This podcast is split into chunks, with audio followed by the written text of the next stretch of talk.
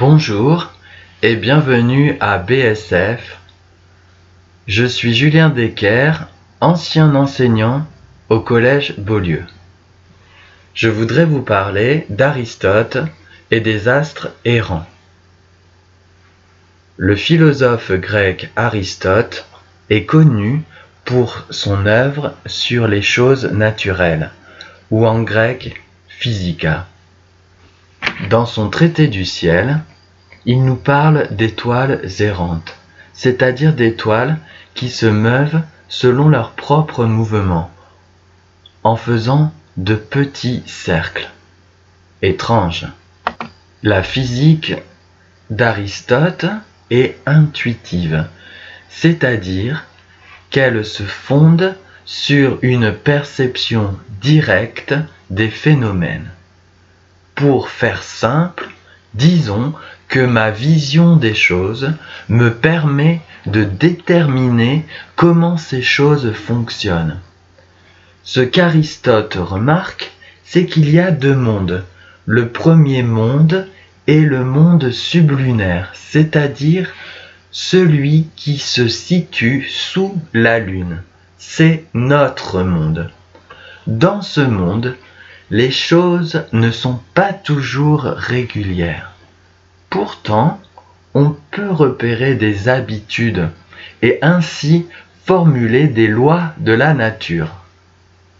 Aristote dit que c'est ce qui se passe le plus souvent les régularités du monde sous la Lune, de notre monde, admettent des exceptions, des changements, du désordre. Mais, après la Lune, il y a le monde supralunaire, ou céleste. C'est le ciel. Ce monde-là est idéal pour le scientifique puisqu'il est totalement régulier, il est prévisible. On peut prévoir le solstice d'été, on peut prévoir une éclipse de soleil, on peut prévoir la place des constellations du zodiaque dans le ciel selon le jour de l'année ou l'heure de la nuit. Les étoiles ont un mouvement uniforme elle semble coller comme sur un plafond, la voûte céleste, et ce plafond a un mouvement lent et régulier. Pour les Grecs, comprendre n'importe quel mouvement est particulièrement difficile. Comment peut-on parler d'un objet? Comment peut-on le connaître s'il change constamment? Certains, comme Zénon d'Élée, nient le mouvement. Le mouvement est impossible. C'est pourquoi le ciel offre l'exemple d'un mouvement idéal, compréhensible, puisque prévisible. Son changement est régulier, identique. Il n'y a pas de surprise. Pourtant, dans le ciel, il y a la lune et le soleil qui ne se meuvent pas, qui n'avancent pas comme les étoiles fixes. Et avec ces deux astres, il y a aussi cinq étoiles dont le mouvement est étrange.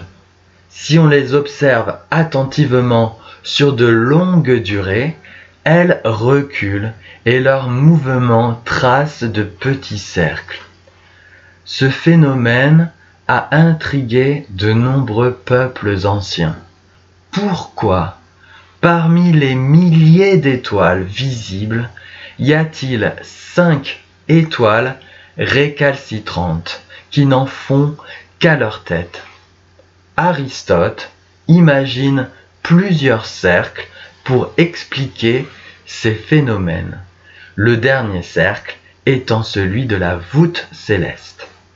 Les cercles intermédiaires sont pour ces cinq étoiles capricieuses, à savoir Mercure, Vénus, Mars, Jupiter et Saturne.